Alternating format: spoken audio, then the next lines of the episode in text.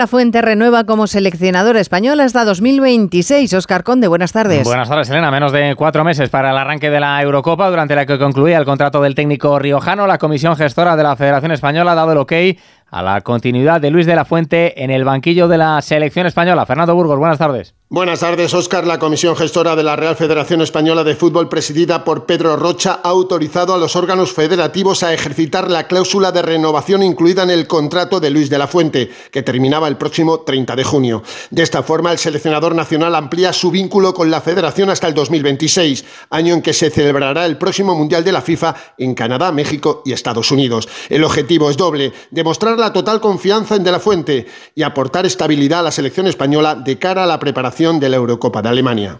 Ya en la Liga de Campeones, el estadio de Montjuic dictará sentencia el próximo 12 de marzo en esa eliminatoria de octavos que enfrenta a Nápoles y Barcelona después de que el duelo de anoche en territorio italiano acabase con empate a uno. Buen partido de los azulgranas que se adelantaron con un gol de Lewandowski que merecieron un resultado mejor, pero el tanto del nigeriano Osimen igualó la contienda dejando todo abierto para el partido de vuelta. El entrenador del Barça, Xavi Hernández. El equipo ha hecho méritos para ganar, pero eh, esto es la Champions, ¿no? Perdonas tú un ataque, en defensa regalas un gol y te lo hacen. Bueno, pero bueno, me voy satisfecho satisfecho, hombre, me voy satisfecho, pero con la sensación amarga de, de viendo el partido desde mi punto de vista era para, para ganarlo.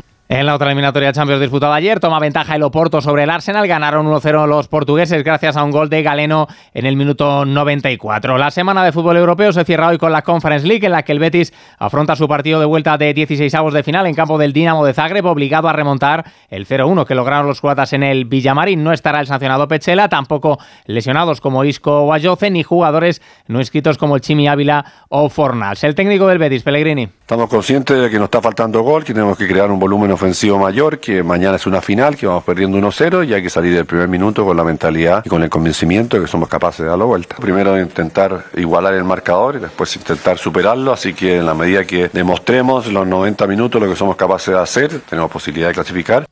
Por su parte, la selección española femenina de fútbol está ya en Sevilla, donde mañana se enfrenta a Países Bajos en las semifinales de la Liga de Naciones. En el aire aún la presencia en el duelo de las lesionadas Alexia Putellas y Teria Belleira. Tiene hasta la medianoche de hoy Monse Tomé para dar a UEFA la lista definitiva de 23 jugadoras. En baloncesto, la selección española masculina va a comenzar hoy su camino hacia el Eurobásquet de 2025. Se miden los de Escariolo a Letonia en Zaragoza, partido que supondrá el regreso a las pistas de Ricky Rubio y en el que no va a estar el lesionado Rudy Fernández. Y en Fórmula 1 en marcha la segunda jornada de test de pretemporada en Bahrein. Marca ahora mismo el mejor tiempo Carlos Sainz, presente en esa sesión vespertina. Fernando Alonso, que ha rodado esta mañana, se quedaría ahora mismo con el décimo registro de la jornada. Dos candidatos, dos partidos, una campaña cuesta abajo y sin frenos. El argumentario de